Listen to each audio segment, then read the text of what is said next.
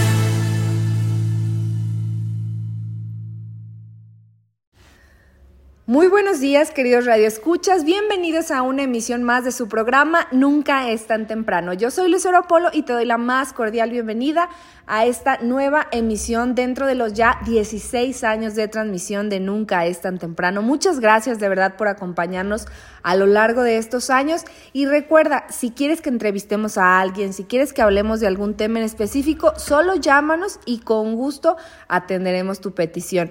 Nuestro teléfono es el 444-242-5644. Y bueno, queridos escuchas, si tuvieron la oportunidad de escuchar nuestro primer, primer programa del 2024, recordarán que hablamos acerca de los Reyes Magos con el Padre Facundo y él precisamente nos hablaba del tiempo litúrgico. Y quizás yo creo que en estos 16 años nunca hemos hablado del tiempo ordinario. Siempre hablamos del Adviento, la Navidad, Cuaresma, Semana Santa, Trido Pascual, pero del tiempo ordinario yo creo que a lo mejor nunca hemos hablado.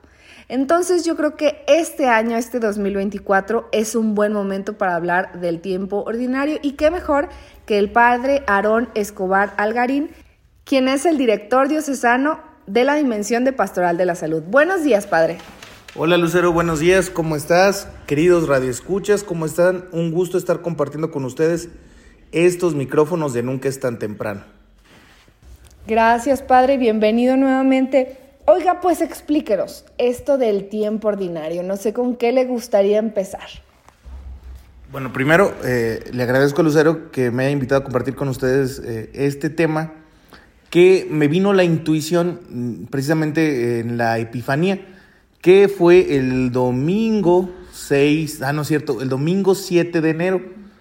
Curiosamente en este año, pues fue, es uno, son años que se repiten cada siete años donde pega la celebración de la Nochebuena en domingo, cae en domingo, con el lunes que es Navidad, el día 31 cierre de año en domingo, con lunes primero que es el día de María Madre. Eh, eh, entonces, entonces coincidió, coincidió también que el domingo 31, último día del año, coincide con el primero, y entonces pues, prácticamente vivimos dos, dos domingos pegaditos, más aquí en México, que las fiestas de precepto, que son cuatro, eso es muy importante que nos actualicemos. En México solo hay cuatro misas de precepto, es 12 de diciembre, 25 de diciembre, primero de enero y Corpus Christi. Son misas de precepto, eh, que actualmente, las misas de precepto que actualmente la SEM nos invita a tener presente. Entonces, bueno, en cuanto a esto, esto tiene por consecuencia que el tiempo de Navidad fue bien cortito y terminó precisamente con la Epifanía y al día siguiente que tuvimos el tiempo ordinario que inició con el bautismo, el lunes que fue bautismo del Señor, ya no vivimos el bautismo del Señor en domingo. Y esto a mí me hizo pensar cómo eh, dábamos apertura al tiempo ordinario. El último domingo de Navidad, la Epifanía, nos, da, uh, la, nos abrió la puerta, pásenle a vivir el tiempo ordinario. Y me ponía a pensar esto. A ver si espero no hacer los bolas con, las, con, con lo que les vaya compartiendo. Me ponía a pensar que a veces los pesebres que nosotros colocamos los nacimientos están medio mal, ubicados históricamente. Por ejemplo, en, la, en, el mismo pesebre donde está el burrito, la vaquita, ponemos allá los Reyes Magos. Cuando en realidad los Reyes Magos muy probablemente llegaron semanas, si no es que meses, después del nacimiento de Jesús. Inclusive el mismo Evangelio de Mateo dice que llegaron a la casa, no ya no dicen al pesebre. Coloca una casa, es decir, ha pasado un tiempo. No sé si, a ustedes, si se, si se pusieran como, se, se han puesto a imaginar participar del nacimiento de Jesús, pero a mí me resultaría algo muy extraordinario encontrar a una mujer eh, teniendo un chiquillo en un pesebre, en una, en una cuevita o en un granero. Eso se me haría algo muy extraordinario. Y se me haría menos extraordinario encontrar a una mujer con un niño en una casa. Entonces, en realidad, los Reyes Magos encontraron un acontecimiento sumamente ordinario.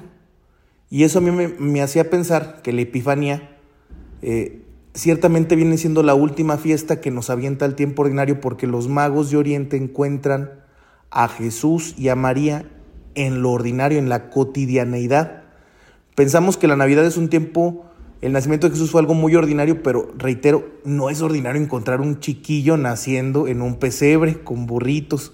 Quizá no tenga tanto de sobrenatural, pero no cuadra dentro de lo que llamamos ordinario. No sé si más o menos me estoy dando a entender, Lucero. Sí, padre. Lo que yo entiendo es que pues ciertamente Jesús nació, como muchos de los niños que nacen ahora, y bueno, eso, el nacimiento, pues es algo ordinario. El nacimiento de Jesús es lo extraordinario. El nacimiento de Jesús es extraordinario en cuanto a cómo se da. Sí, porque es en un pesebre, con, pues no sé, yo me imagino el burro, la vaca, la paja y todo eso. No hay dónde están, eso es extraordinario. Precisamente José y María llegan en un tiempo extraordinario, están censando, o sea, por eso no tienen lugar. Pero cuando llegan los magos de Oriente ya no es un tiempo extraordinario, es un tiempo ordinario en la vida de, de ese pueblo, de esa, digo, de, la, de, de esa ciudad, es un tiempo ordinario. Por eso, cuando ellos llegan, van y encuentran al niño en los brazos de su madre, encuentran a Jesús en brazos de María en una casa, es decir, en la cotidianeidad. Entonces, yo lo que me ponía a pensar y que se me hace muy interesante es que precisamente el tiempo ordinario nos hace una invitación muy particular a descubrir que así como los magos, a Dios se le reconoce como Dios y como Mesías para todo el mundo en la cotidianidad de nuestra vida, no solo en los acontecimientos extraordinarios.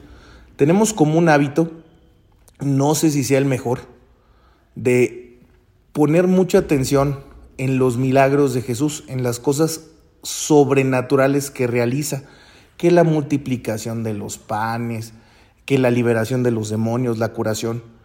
Y en consecuencia, muchos de nosotros venimos teniendo una fe centrada en los milagros de Jesús. Pero la verdad es que me he puesto a discernir qué tan sano es eso. Y que si era lo que en realidad Jesús anhelaba que tuviéramos presente en nuestro corazón acerca de quién, él, de quién es Él en nuestras vidas es el curandero, es el...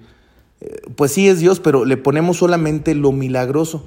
Y descubría pues que los apóstoles narraron lo más extraordinario de Jesús en los textos, pero no nos narraron tantos momentos cotidianos que pasaron con él. Y entonces, bueno, y recordemos simplemente, de los 33 años de Jesús, solo tres están explicitados, los otros 30. Y, bueno, y bueno, y los, que están explicitados este, están así como, como pincelados, no es todo el tiempo. Esto nos lleva a un principio bien interesante. Nos lleva a descubrir un, principio teológico bien interesante. Primero, que lo ordinario para Dios es lo extraordinario. Dios, por ser Dios, eh, ordinariamente siempre obra a través de cosas extraordinarias. Tú de Dios no siempre te vas a esperar algo extraordinario porque es Dios. Por eso lo decimos, en Dios, ¿qué es lo ordinario? Lo extraordinario. Dios siempre eh, es el que todo lo sabe, el que, el que todo lo ve, el todopoderoso. Él puede hacer milagros, eh, transformar las cosas, crear de la nada, llevar a, la cúspide algo, sostenerlo. En Dios nosotros podemos esperar todo eso, todo eso extraordinario. Por eso lo ordinario en Dios es siempre lo extraordinario. Entonces, si Dios hiciera algo de verdad extraordinario, ¿qué sería? Pues no hacer lo extraordinario. Lo extraordinario en Dios viene a ser lo cotidiano, lo, lo común de la vida, lo ordinario. Es extraordinario descubrir en Dios algo que no sea extraordinario. lo ordinario. Y precisamente por eso la Epifanía se me hizo un momento como muy padre que, que da la apertura a este tiempo que estamos viviendo en estos días, porque es extraordinario que Dios no se haya quedado en lo extraordinario, se haya quedado en lo ordinario. Y es lo que descubren los magos de Oriente. No descubren a un Dios extraordinario. La manifestación al mundo no fue un acontecimiento eh, ni vistoso, ni por ángeles, sino por magos de Oriente que a través de una estrella fueron guiados, que quizás podremos llamarlo extraordinario, pero lo que ellos encuentran es cotidianeidad, eh, vida ordinaria del humano ordina, lo extraordinario de Dios, que es que agarró nuestra ordinariedad de vida. Y es en esta vida ordinaria donde los tiempos litúrgicos se van adecuando. Y no por eso quiere decir que el tiempo ordinario pues no vale. Si para Dios es lo extraordinario es lo ordinario, pues para el hombre que es. Eso lo voy a contestar un poquito más en el siguiente bloque, porque precisamente vamos a ver eh, pues porque a veces no le damos tanto peso al ordinario. Si Dios nos vino a demostrar que el ordinario es súper importante. Y bueno, quizá lo que podríamos ir, ir cerrando de este bloque es que con esto que les comparto, que no es palabra de Dios, no lo tienen que seguir al pie de la letra, son reflexiones teológicas que nos pueden ayudar a descubrir una cara bien bonita de nuestra manera de acercarnos a Dios y de vivir la fe, es que Dios hizo una opción por lo extraordinario. Es decir, Dios decidió vivir lo ordinario. Porque si a la vida de un ser humano tú le pones nacer en un pesebre, eh, multiplicar panes, eh, volar, teletransportarse de un lugar a otro, esa vida la estás haciendo extraordinaria. Pero en realidad, algo bien puntual de este Dios en el que creemos que agarró carne humana, que eso es extraordinario, es que decidió vivir la ordinariedad, la cotidianidad de la vida.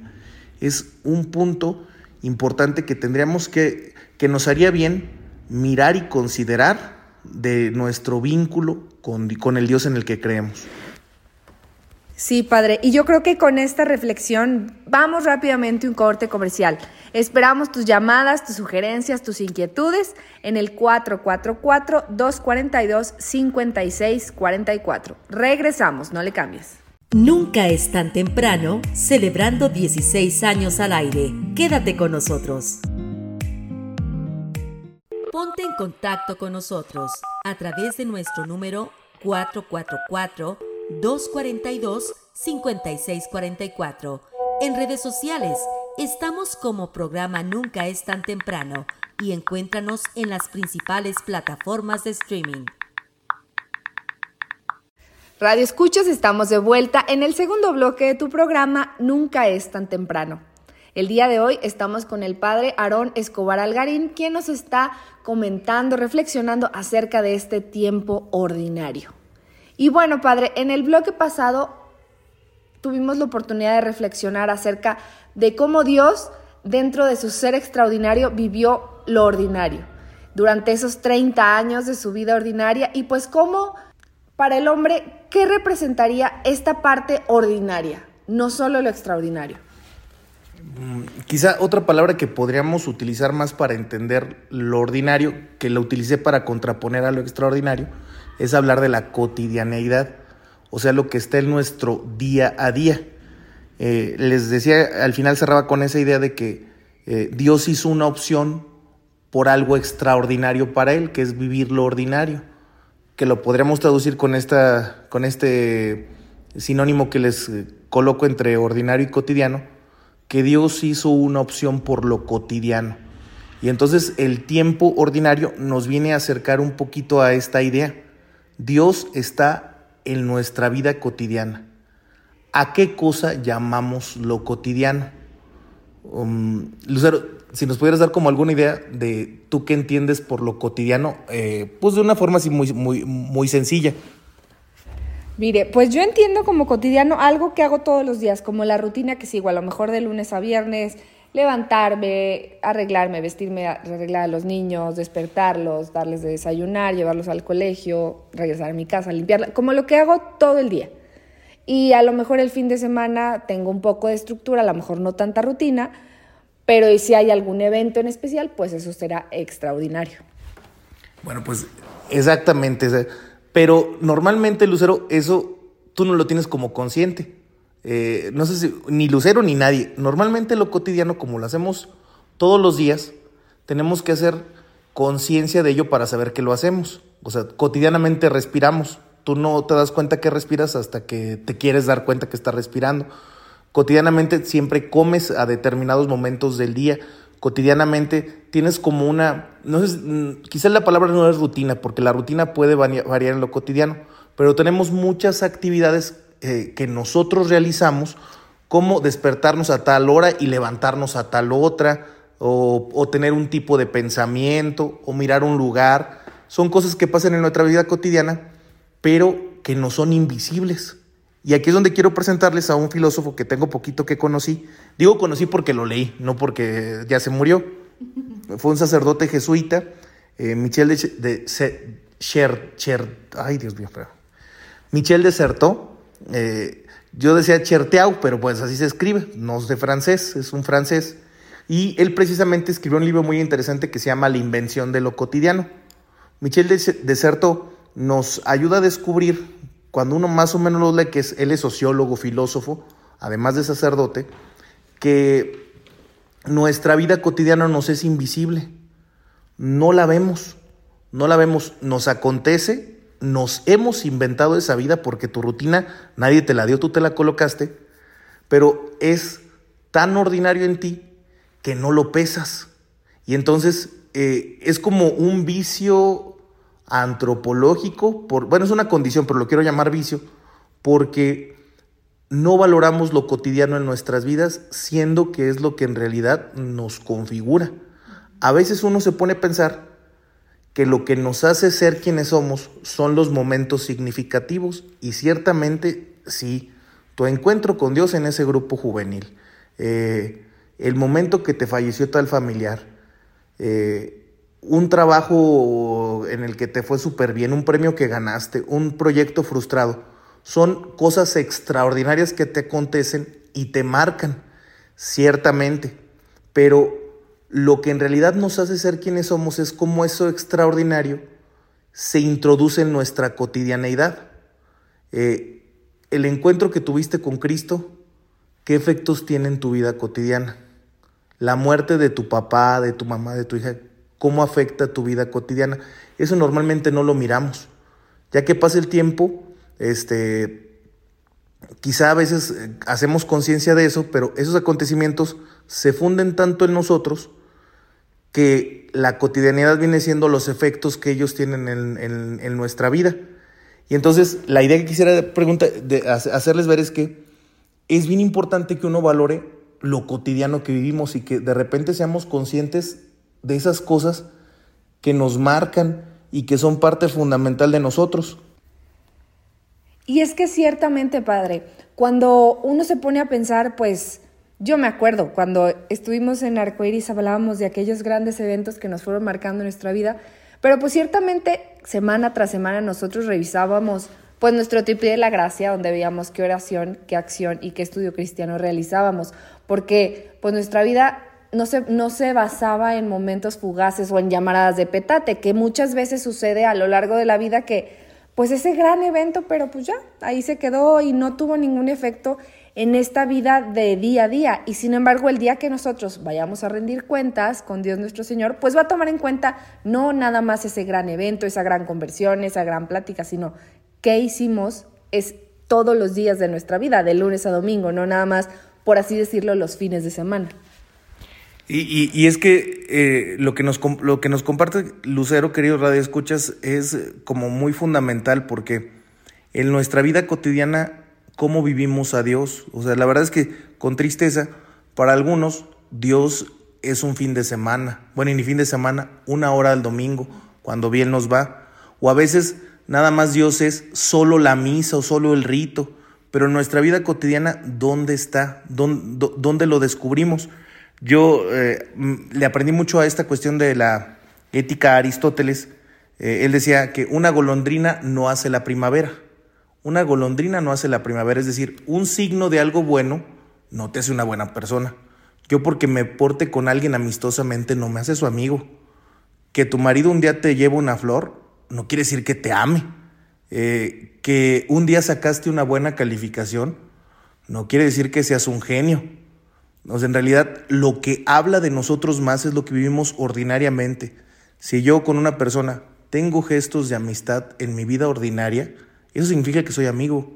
Si yo con una persona eh, frecuentemente estoy atento a lo que quiere, con mi pareja, eh, le llevo su flor, este, pregunto cómo está, le hago un cariñito, eso de verdad es lo que demuestra que, amo a esa persona.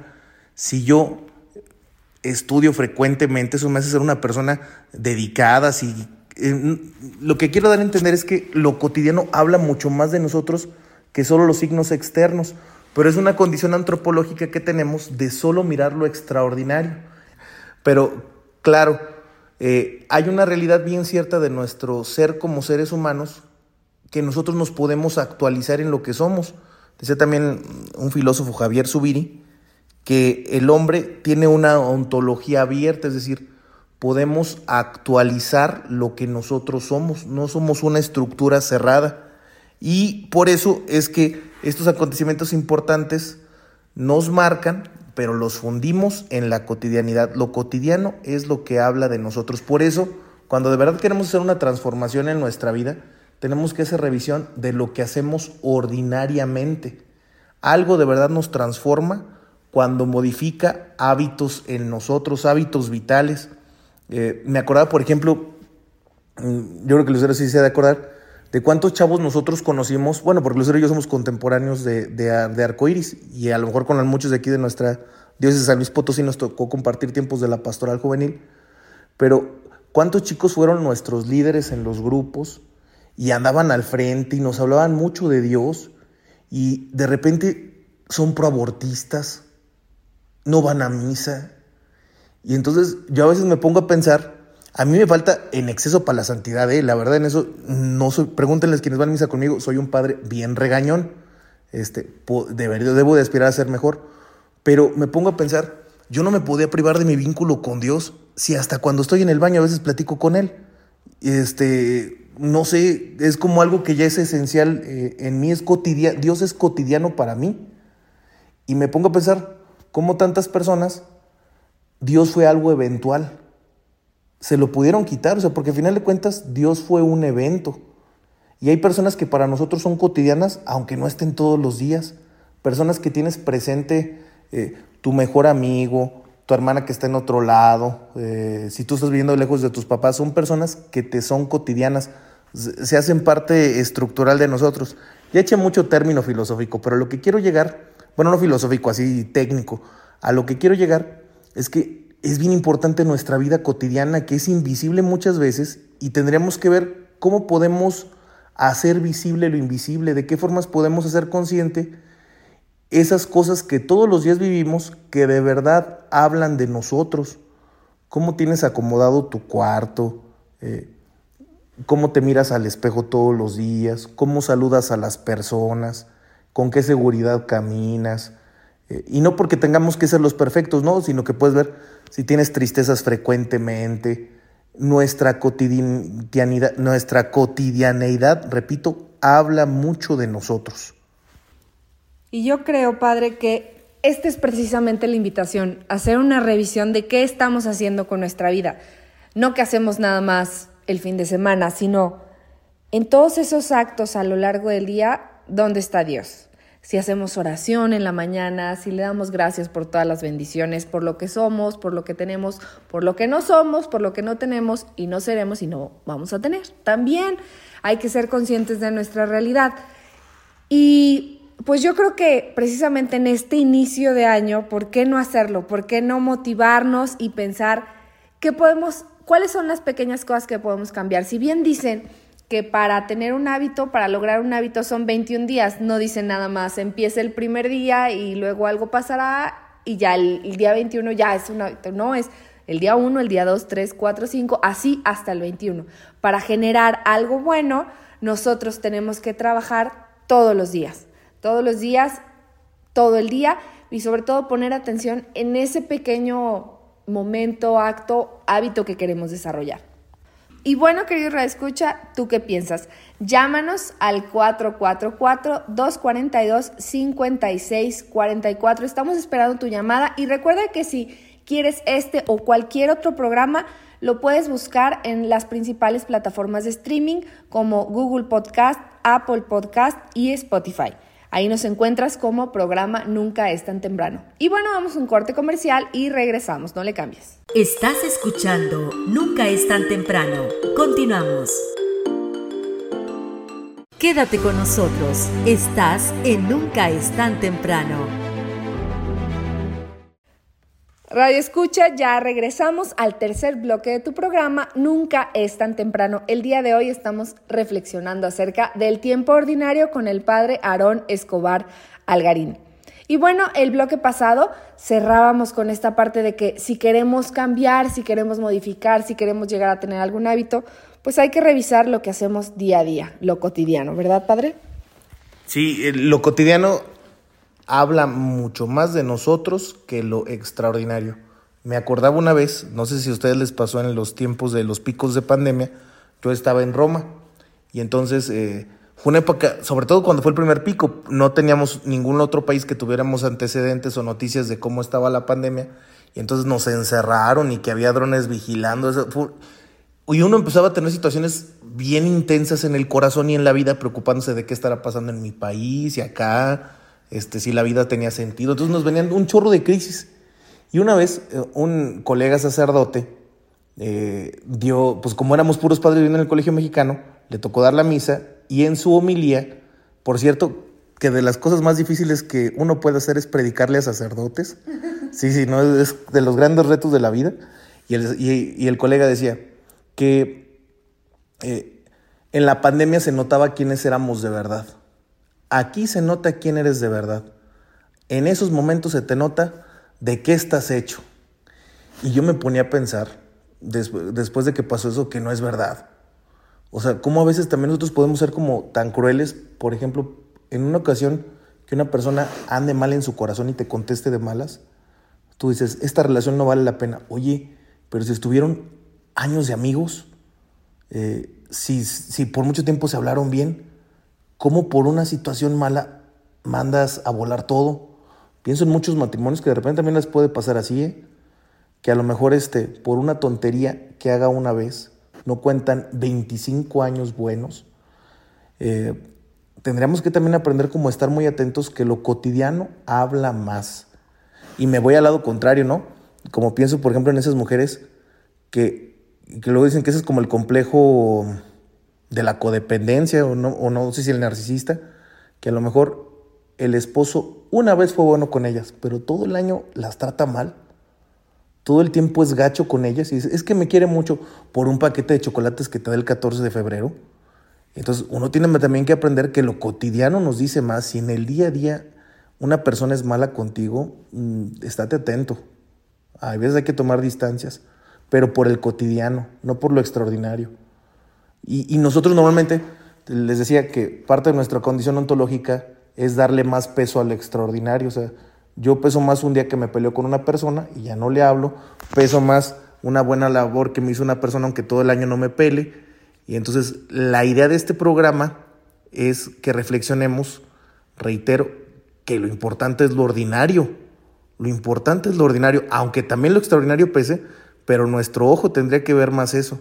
Y quizá por eso, ahora sí vámonos al tiempo ordinario, es que eh, el tiempo ordinario dura muchísimas semanas, no me acuerdo, son 33, ahí luego los de liturgia nos corrigen, pero en todas estas semanas se nos invita, sin querer queriendo, a descubrir a Dios en la vida cotidiana, el cotidiano. Dice, dice Michel de, de Certo que el cotidiano se inventa.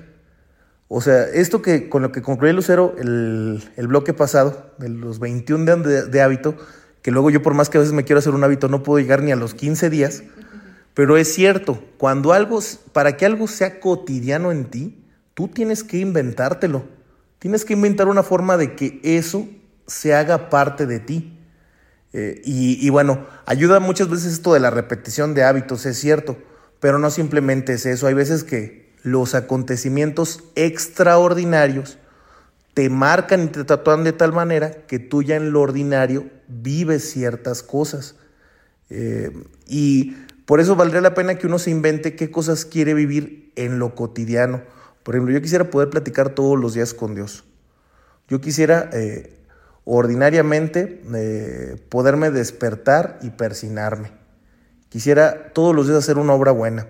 Eh, quisiera ponerme a leer todos los días. Entonces tenemos que buscar o que nos pasen cosas fuertes y nos marquen eso, o que hagamos el hábito de las cosas.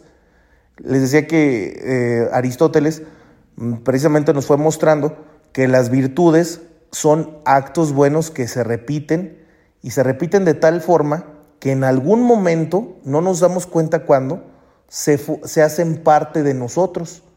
Eh, que el esquema creo que era más o menos así, es un acto bueno, si lo repites, se convierte en un hábito bueno. Pero aquí es donde viene lo complejo, cuando un hábito bueno se te convierte en una virtud. O sea, porque no sé si a ustedes les ha pasado que duran meses haciendo una cosa, pero de repente la pierden. Este, eh, te excedes de los 21 días y hasta duras 6 meses, pero digo un ratito en el que se te fue y ya no y, y se perdió. Entonces, el que algo sea algo virtuoso es porque se, tu ser lo apropia. No basta tener un hábito bueno, porque el hábito bueno se puede perder. Eh, y eso es como muy misterioso. ¿En qué momento ese hábito se va a hacer parte de nosotros? Pues no depende tantas veces de nuestra conciencia, sino de lo que vamos viviendo. Llega algún momento en que los hábitos, al vivirlos, se nos interiorizan y ya son parte de nosotros. Les decía, por ejemplo, nuestra relación con Dios, nuestro vínculo con los familiares. ¿Se han fijado, por ejemplo, que hay ciertas personas que son como de temporadas? Y no es que sean malos, porque así es parte nos vemos de vez en cuando, nos vemos con mucho gusto, pero no se hacen parte de nuestra cotidianidad. Aunque tú te propongas, eh, todos los días vamos a estar, pues hay veces que es un esfuerzo sobrenatural y como te esfuerzas de más, ya después no lo vives cotidianamente.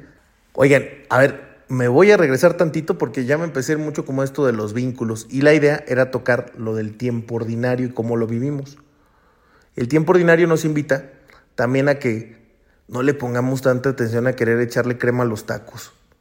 Miren, me pongo a pensar cómo los misales, y es una crítica que no porque la haga yo tiene que ser cierta, cada día, el otro día en la, semana es tiempo ordinario y no use el ornamento verde ni una vez, porque cada vez que ahora ponte el blanco porque es el eucarístico, ahora ponte el rojo porque es otra cosa. Oigan, en el tiempo ordinario a veces queremos poner signos extraordinarios que no nos hacen valorar lo ordinario. Yo por eso cuando a veces que veo que la liturgia te sugiere un blanco, es sugerente, pues bueno, me pongo el verde porque tengo que ubicar, pues que yo quiero vivir lo ordinario. Eh, lo ordinario se vive con conciencia de lo ordinario. Eh, no sé si me voy a entender, pero también, por ejemplo, pienso en las misas. Estas personas que en todos los, los salmos de entre semana, quieren cantar todo el salmo. Oye, vívelo con más cotidianidad. No le quieras siempre poner crema a los tacos. Vive una espiritualidad ordinaria. La mañana nada más despiértate. No le quieras poner y, y dale, Señor, muchas gracias. No le quieras poner en exceso. Desgraciadamente, eh, vuelvo a reiterar lo que les dije en el, en el bloque pasado y al inicio de este Queremos poner lo extraordinario para poder medir lo ordinario, pero la idea de este tiempo ordinario es que estemos como atentos a no quererle poner de más a las cosas. Vive la cotidianeidad con Dios. Fíjate en tu manera sencilla de cómo le hablas. No busques un rito, no busques un libro. Háblale en tu vida normal, en tu misa de domingo. No estés buscando un padre que predique bonito. No estés buscando el templo donde estés más a gusto. Ve al templo que sea. Descubre a Dios en lo ordinario, en la misa más simple, en la prédica más aburrida, este, y esto saliéndonos de la liturgia, volviéndonos a la vida cotidiana, pues también es una invitación como a descubrir esto. No siempre para pasártela bien con tu familia tienes que irte a cenar a un lugar caro, o sea, cómete los frijoles y, y, la sopita que tengas y platica con tu familia en lo ordinario. Lo ordinario necesitamos hacerlo consciente. Eh, o no necesitamos, nos hace bien hacer conscientes lo ordinario que vivimos. Y bueno, como que este último, esta última parte le digo a Lucero que como que ya divagué mucho. Queridos escuchas, la invitación a que les quisiera hacer un poquito con estas divagaciones que hemos tenido, pero pienso que ha habido buenas pinceladas, es que nos demos cuenta que el tiempo ordinario es para vivir la cotidianeidad con Dios. No busquemos eh, cosas sobrenaturales siempre. Nos hace bien ir a un encuentro una vez al año. Nos hace bien este, ir a cenar con, con la pareja a un lugar bonito. Nos hace bien tener pláticas profundas a veces. Nos hace bien ver una película de vez en cuando. Pero si lo extraordinario lo estás mete y mete y mete, lo extraordinario no va a pasar a ser ordinario, sino que vas a perder el gusto por lo ordinario y que de verdad cuente en ti y que de verdad te hace ser quien eres. La invitación que nos llevamos es que eh, en estas semanas que tendremos de tiempo ordinario, vale la pena que uno sea consciente de su obrar fuera de la iglesia, en sus hábitos cotidianos, pero también en nuestro obrar dentro de la iglesia y en nuestra vida espiritual. La manera de relacionarnos con Dios, la manera de vivir los valores, de acercarnos a las sagradas escrituras, de hacer un apostolado, de pensar en Dios, de hablar de la iglesia. Pon atención a eso. Eso va a decir mucho de ti. Y si hay algo que quieras cambiar, que quieras transformar, invéntate lo cotidiano. Inicia con hábitos y en algún momento esos hábitos, si deben de ser parte de ti, se van a interiorizar y nadie te los va a poder arrebatar. Y si se te van, pues es parte de la vida, así es. Vivimos cosas muy padres, las recordamos con memoria, pero no se hacen parte del cotidiano. El cotidiano es aquello que ya es de nosotros.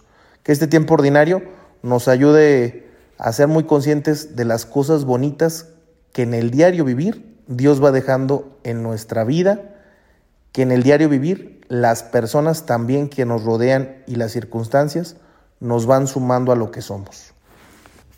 Y así como decía San Juan Bosco, si supieras que este es el último día que, que tú fueras a vivir, ¿qué harías? Y pues él algo así dijo, como pues seguiré haciendo lo cotidiano, lo que estaba haciendo y lo que tengo que hacer. Entonces, pues esta es la invitación. Padre, muchísimas gracias por esta entrevista. Y bueno, si alguien eh, gusta hablar con usted o lo quiere encontrar, ¿en qué templo lo puede encontrar? Me pueden, me, me pueden encontrar en el Santuario de San José y el Señor de los Trabajos. Ahí estoy como vicario adscrito, pero no estoy todo el día. Solamente estoy en los momentos que me toca celebrar y cuando tenemos alguna actividad o con cita previa, pues ahí podemos platicar de cualquier cosa con todo gusto. Lo que sí es que siempre me pueden contactar eh, a través de la Pastoral de la Salud. Nos pueden encontrar en Facebook como Pastoral de la Salud San Luis. O también se pueden comunicar eh, al WhatsApp al 44 45 42 16 84 para servirles. Muchísimas gracias, Padre, y pues a seguir viviendo lo cotidiano. Vamos rápidamente a un corte comercial y regresamos, no le cambies. Gracias por escucharnos. Estás en Nunca es tan temprano. Quédate con nosotros. Estás en Nunca es tan temprano. Radio Escuchas, ya estamos en el último bloque de tu programa Nunca es tan temprano. ¿Qué te parecieron estas reflexiones acerca del tiempo ordinario? Yo creo que vale mucho la pena pensar qué estamos haciendo ordinariamente. Si lo valoramos, si lo vivimos como si fuera quizás el último día de nuestras vidas, ¿qué cambios pudiéramos hacer? En fin, pueden sacar muchas reflexiones de este programa. Y bueno, hoy es domingo, hoy es Día del Señor, así que vamos a escuchar su buena nueva y dice luces, micrófonos y acción.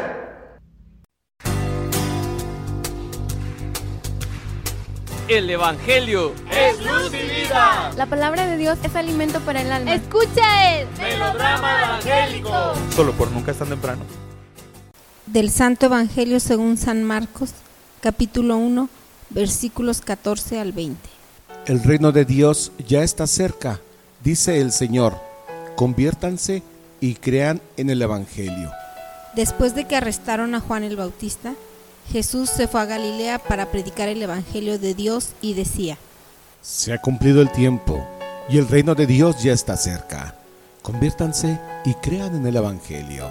Caminaba Jesús por la orilla del lago de Galilea cuando vio a Simón y a su hermano Andrés echando las redes en el lago, pues eran pescadores.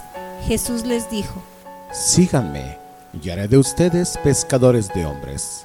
Inmediatamente dejaron las redes y lo siguieron.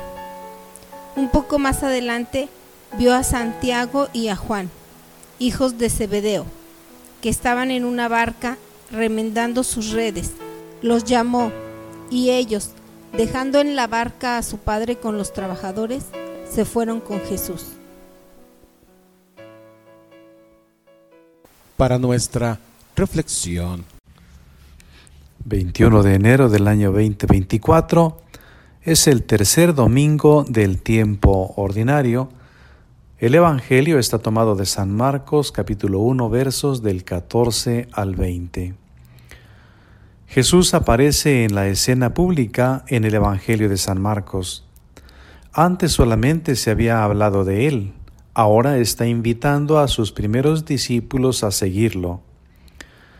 Es importante hacer notar que San Marcos dice que después que arrestaron a Juan el Bautista, Jesús se fue a Galilea para predicar el Evangelio de Dios y decía, Se ha cumplido el tiempo y el reino de Dios ya está cerca. El tiempo de Juan se está terminando y comienza el tiempo de Jesús, el tiempo de su ministerio, de su vida pública. Dios es, es decir, Él está fuera del tiempo. Pero hay un tiempo para el hombre y Dios tiene tiempos para la humanidad. Por eso en la Sagrada Escritura se habla de tiempos, de plenitud de los tiempos y del final del tiempo. En el caso presente, se ha cumplido el tiempo de las promesas de Dios hechas a su pueblo.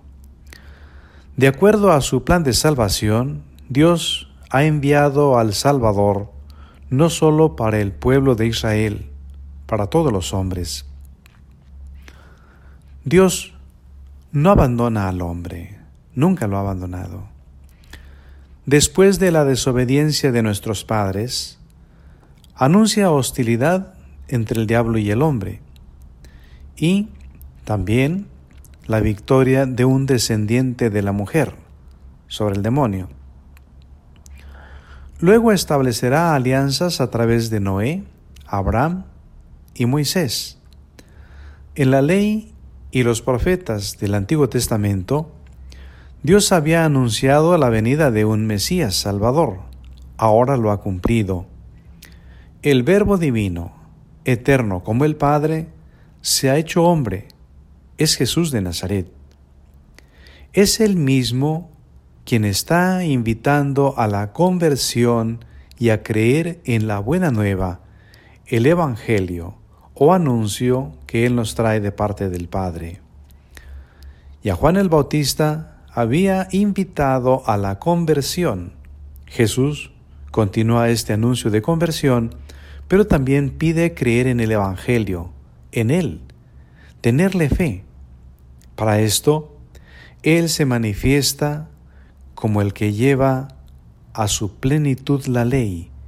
No se limita a un mero ritualismo ni al cumplimiento exterior, sino a llevarla al interior de la persona, a fin de que suscite el amor a Dios y al prójimo. Ya los profetas habían pedido un cumplimiento de la ley que no se limitara al ámbito ritual, sino a la vida misma, a interiorizar la ley. Pero es en Jesús en quien se da el cumplimiento total en su entrega a Dios, dando su vida en el servicio a sus hermanos y entregándola en una muerte de cruz para el perdón de nuestros pecados. Y para dar cumplimiento a su obra, retoma la vida al resucitar entre los muertos y nos comparte esa vida nueva, la vida misma de Dios. Aquí está el cumplimiento, ya no solo de los tiempos, de las promesas de Dios. A la plenitud de los tiempos le seguirá el fin del tiempo cuando Jesús vuelva el día del juicio final. Dice Jesús a sus discípulos, a los primeros discípulos en este caso, síganme. Este seguimiento de Jesús es para vivir con Él y aprender de sus palabras y de su vida, a fin de continuar su obra en el mundo. También es su seguimiento por el camino que Él nos ha abierto para volver a Dios. Camino de cruz, no hay otro, es el único que nos conduce a la gloria de la resurrección. También a ti te invita a seguirlo, aprender de Él y darlo a conocer a los demás a fin de que también ellos se salven. La vida de oración nos une a Dios.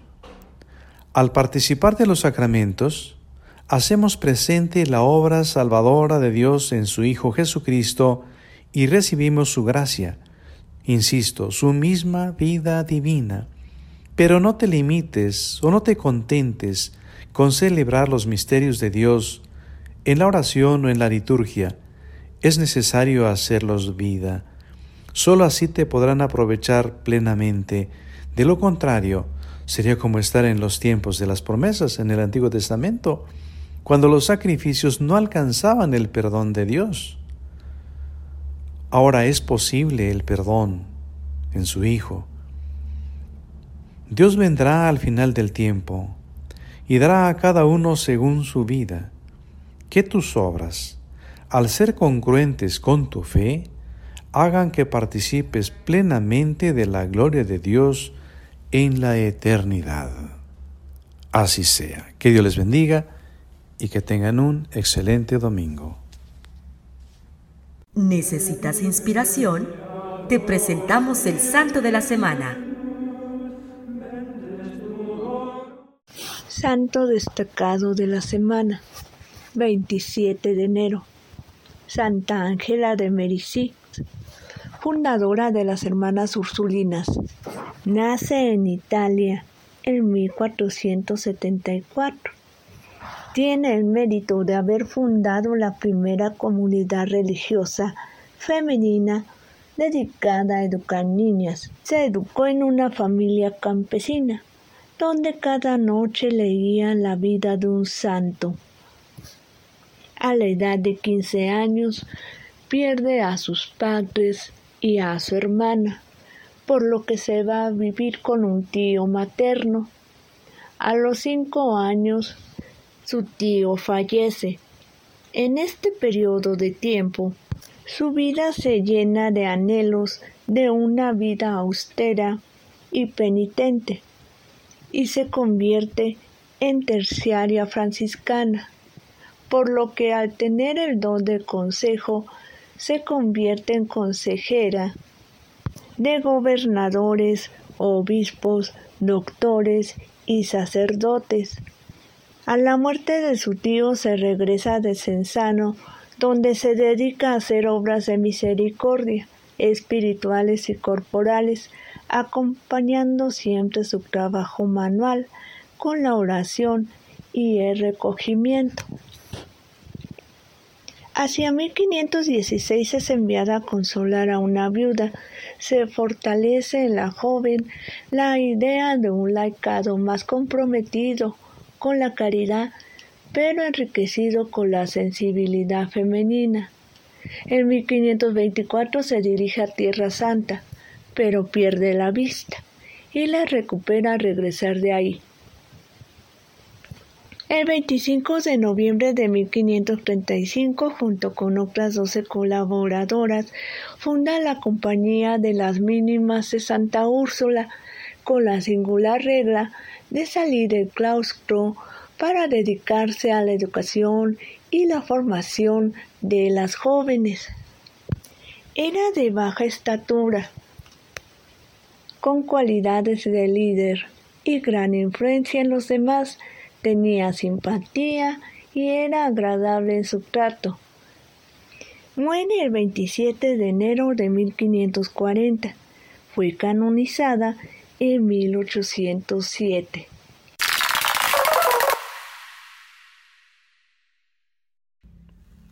Agradecemos enormemente al ingeniero David por la producción de este melodrama evangélico y al sacerdote Margarito de la Torre por su comentario. Y ahora sí, hemos llegado a la parte de los saludos. Queremos enviar una felicitación muy grande a todos los agentes de la Pastoral de la Salud, a esas 80 personas, esos 80 laicos que están trabajando activamente por la Pastoral de la Salud. Y también queremos enviar un saludo muy grande a todos los seminaristas para que les vaya muy bien en este semestre. Recuerden que estamos orando por las vocaciones sacerdotales y religiosas. Y es así, queridos redescuchas, que llegamos a la parte final de nuestro programa Nunca es tan temprano, no sin antes agradecerte tu apoyo y tu presencia durante estos 16 años de transmisión. Nos escuchamos el próximo domingo con un interesante tema. Yo soy Lucero Apolo, hasta la próxima.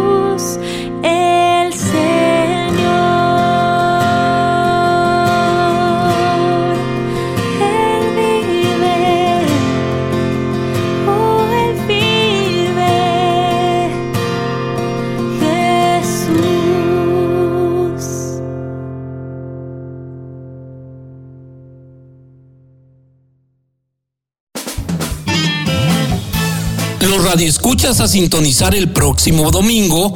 Este es tu programa Nunca es tan temprano.